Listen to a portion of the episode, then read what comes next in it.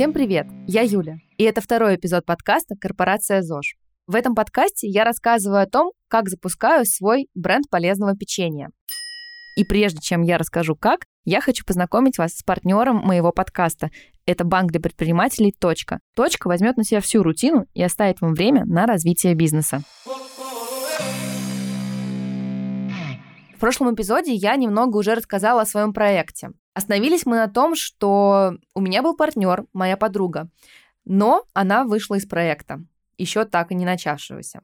Это было, конечно, неожиданно. Сперва я была в замешательстве, не знала, что делать дальше, но, недолго думая, решила, что я все равно буду продолжать, потому что я верила и верю в свою идею, и точно знала, что хочу двигаться дальше. Кстати, про саму идею. Я не рассказывала, как именно я пришла к тому, что хочу делать печенье, и сегодня хотела бы остановиться немножко подробнее именно на этом. Недавно меня спросили, если я так интересуюсь сферой ЗОЖ, почему же я не сделала просто свои коврики для йоги или какие-то бутылочки для воды? Ответ на самом деле очень прост. Я не хотела просто взять готовый продукт и налепить на него этикетку и написать там свой собственный бренд. Мне всегда была интересна именно разработка продукта.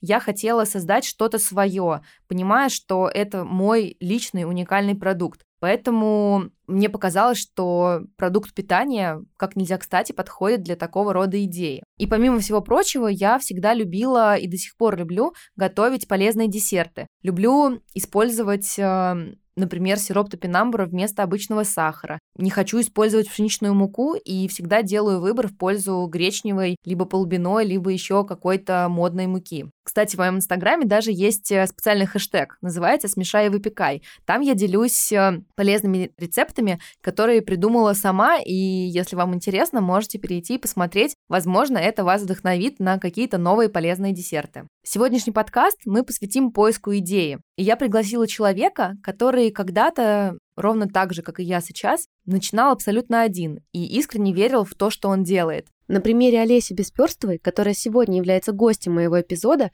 я хотела показать, что сфера ЗОЖ и wellness – это не только приходящие первыми в голову батончики или студии йоги, а что эта сфера очень многогранна и обширна.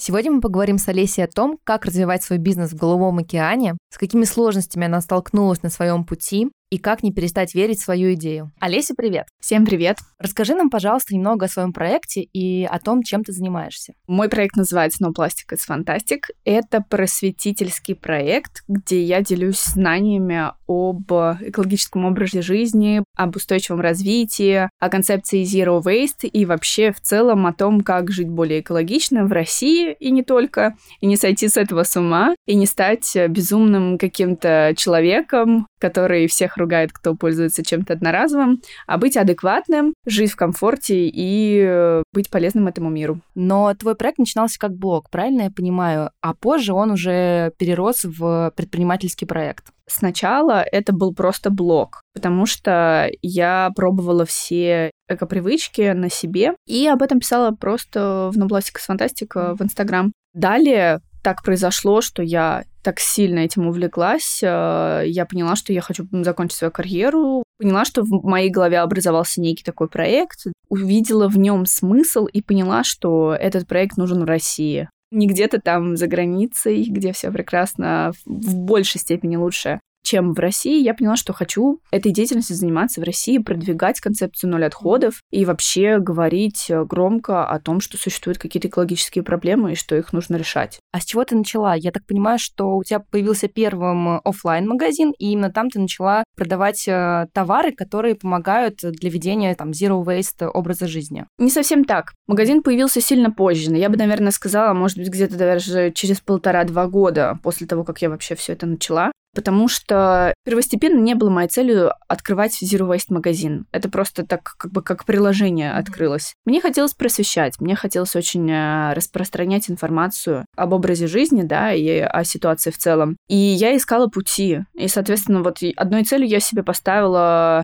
вывести Zero Waste в тренды в России, да, чтобы это привлекало много внимания и дальше развивалось. И как я думала об этом? То есть у меня был уже опыт выведения тренда на северную русскую кухню в Петербурге, допустим, да, на тот момент я тогда жила и работала в Петербурге, и вот занималась э, продвижением тренда такого. У меня же есть знания, да, в маркетинге, вообще в, в целом в том, как э, продвигать что-то. И я подумала, почему бы все свои знания просто не переключить на вот э, новую идею. Со временем, когда блог развивался, я начала уже выступать после ЭКИ. В университете вот тогда были лекции интересные. Потом я выступила на TED Talks с темой Zero Waste в России. Какие-то были постоянно лекции. Я поняла, что люди спрашивают, а где брать нам-то эти многоразовые альтернативы? где купить кружку, да, для кофе? Где купить менструальную чашу? А я как бы искренне понимала, что ну, либо за границей кого-то попросить. Нет у нас такого. И было действительно сложно понять, где это купить. И я подумала, а почему бы и нет? Я понимала, как работает, в принципе, торговля, да, то есть у меня есть такой некий опыт, потому что у мамы в детстве был магазин, в моем детстве,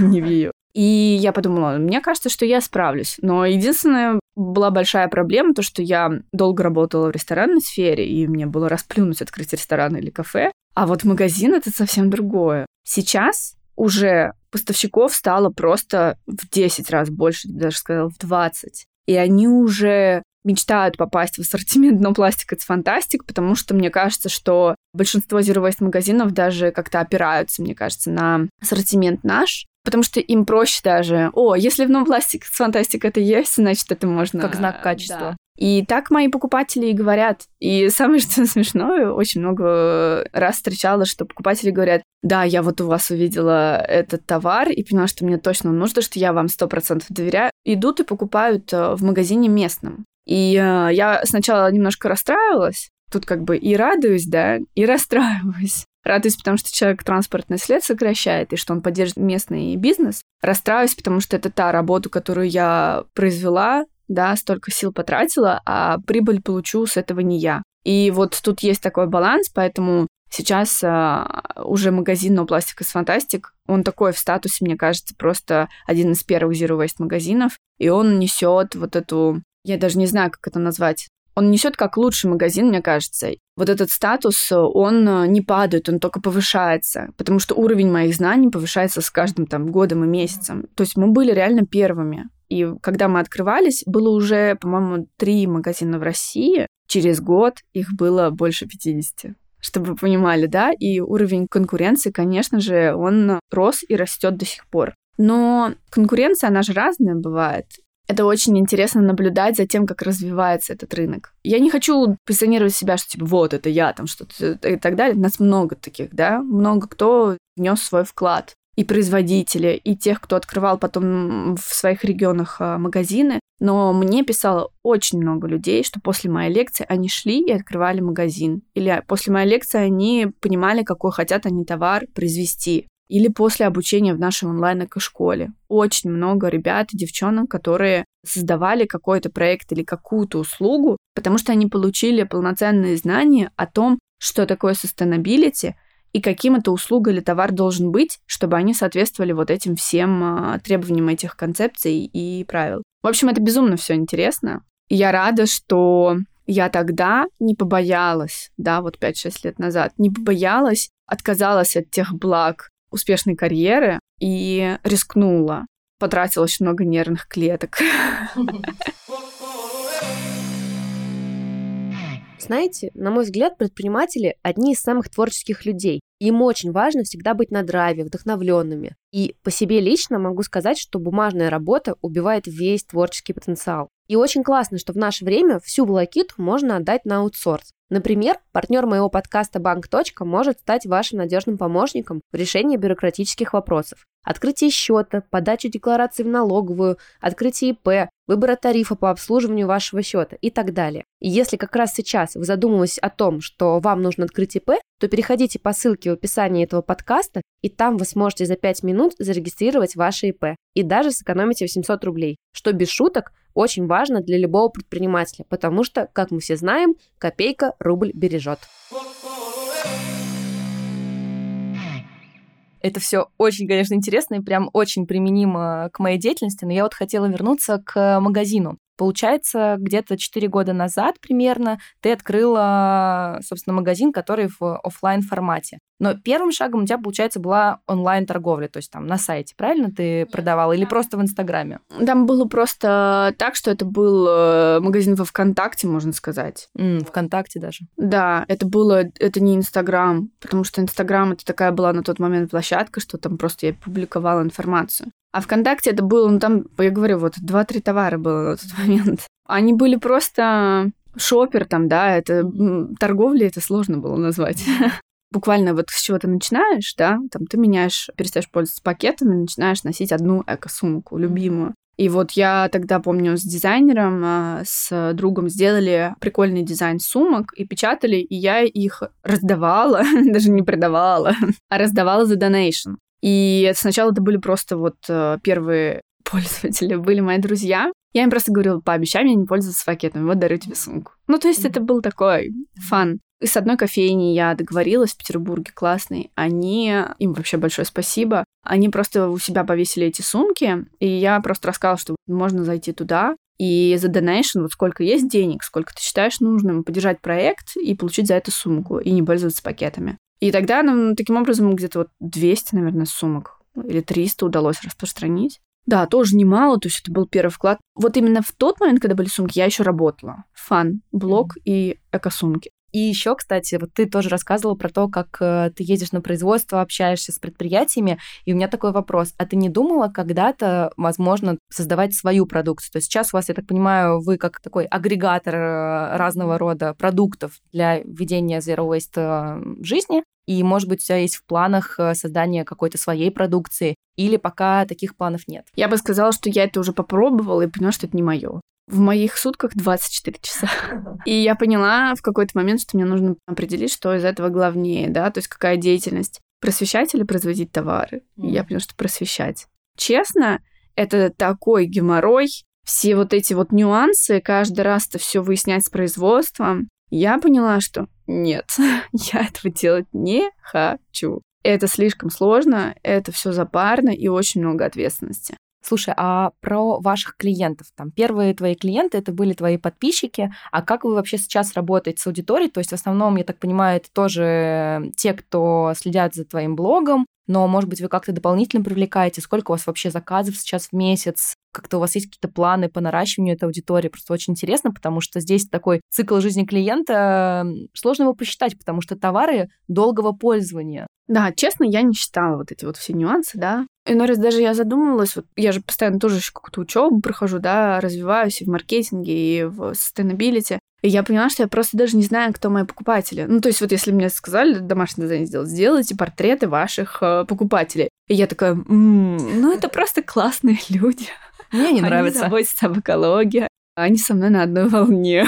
Я вижу, что они узнают обо мне из СМИ, потому что я очень много даю интервью. Много подкастов, каких-то публикаций, лекций. Наверное, потому что я действительно этому много уделяю времени. Я даже в меньшей степени занимаюсь там магазином, нежели тем, чтобы писать статьи, если они принесут пользу. Вот, допустим, там вчера вышла статья для Vogue о том, как свою бьюти-рутину сделать ближе к ноль отходов. Это же супер сложно, да. очень сложно. Я знаю, что, возможно, через полтора года они дойдут до меня. Мне, наверное, проще, потому что у меня очень сильный личный бренд. И э, если раньше я на это не обращала внимания, сейчас я вижу и очень сильно досконально просто продумываю то, что я говорю или пишу, какие-то статьи или публикации, то есть публикации, например, там для крупных СМИ или где-то, где я выступаю на радио, я каждый раз продумываю, что я буду говорить, просто внутри себя понимаю, да, что я хочу донести до людей потому что я вижу, какой это сильный резонанс имеет. То есть я раньше думала, что мне нужно будет лет 20 биться в одни двери,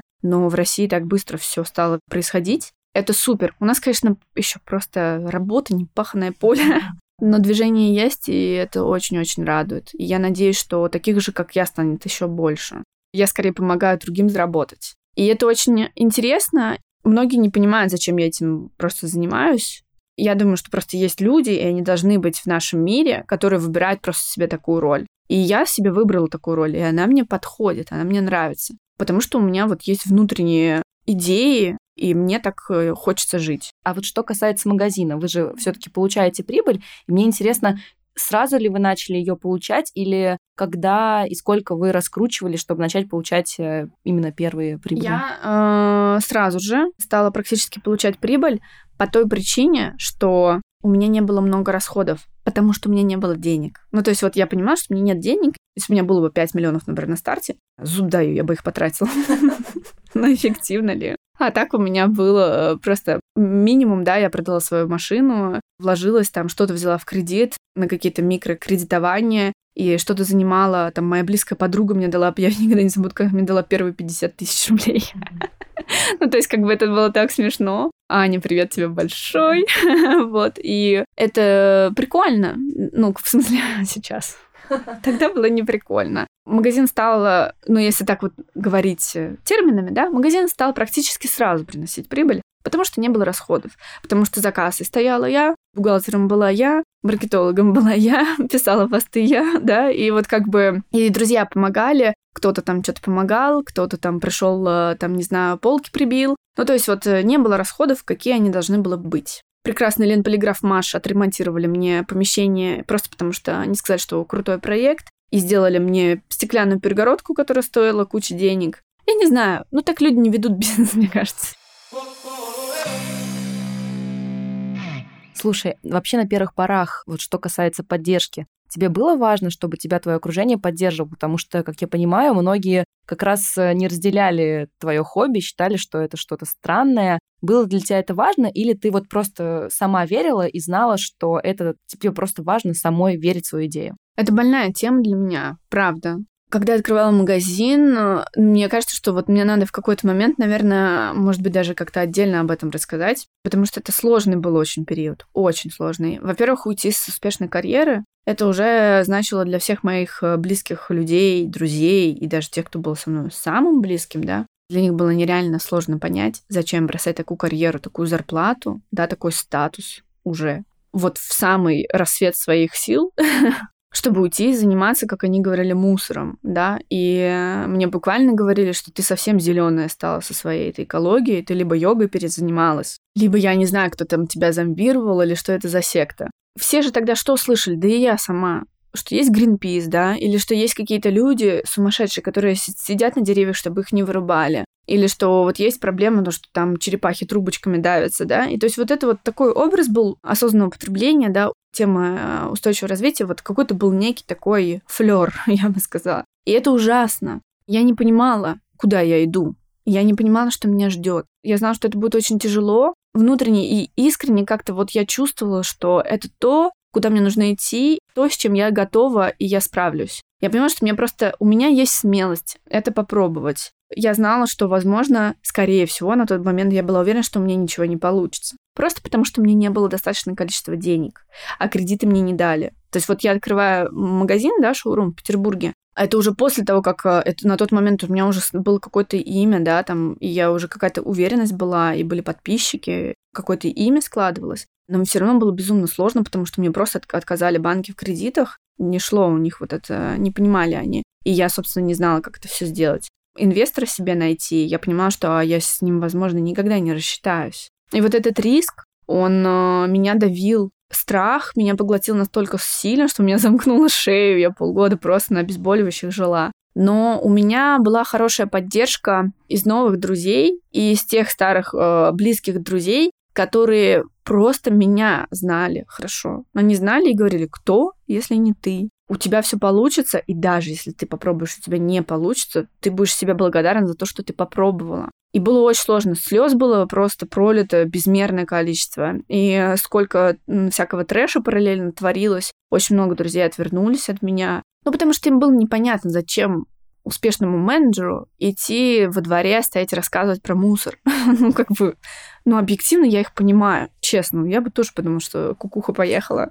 Когда я с ними разговаривала, те близкие люди, которые вот знали меня хорошо, они понимали, о чем я. Мне повезло, что у меня появились новые друзья, и из них было очень много тех, кто жил в Европе. Они прям буквально мне помогали и говорили, что да, Россия это просто трэш, как вообще это можно делать в России, непонятно но они меня поддерживали, потому что у них сознание как-то было шире. Не было вот этих вот рамок, да, что там не стоит лезть туда, где не прибыльно. Ну, то есть вот такое. Потому что большинство людей хотят как? Заработать. А я об этом не думала. Я просто думала, что совсем не уйти в супер там минус. И я еще была уверена в том, что мне должно все получиться. Я балансировала между вот этим агонией ужаса, страха и своей внутренней уверенностью. И надеюсь, что получится так, что я в какой-то момент станет намного легче, и я смогу просто набрать себе целую команду, которая будет э, ну, как бы идти со мной. Но я за то, чтобы внутри команды росли. Я за то, чтобы человек был в первую очередь заинтересован в развитии проекта, а не в своей заработной плате.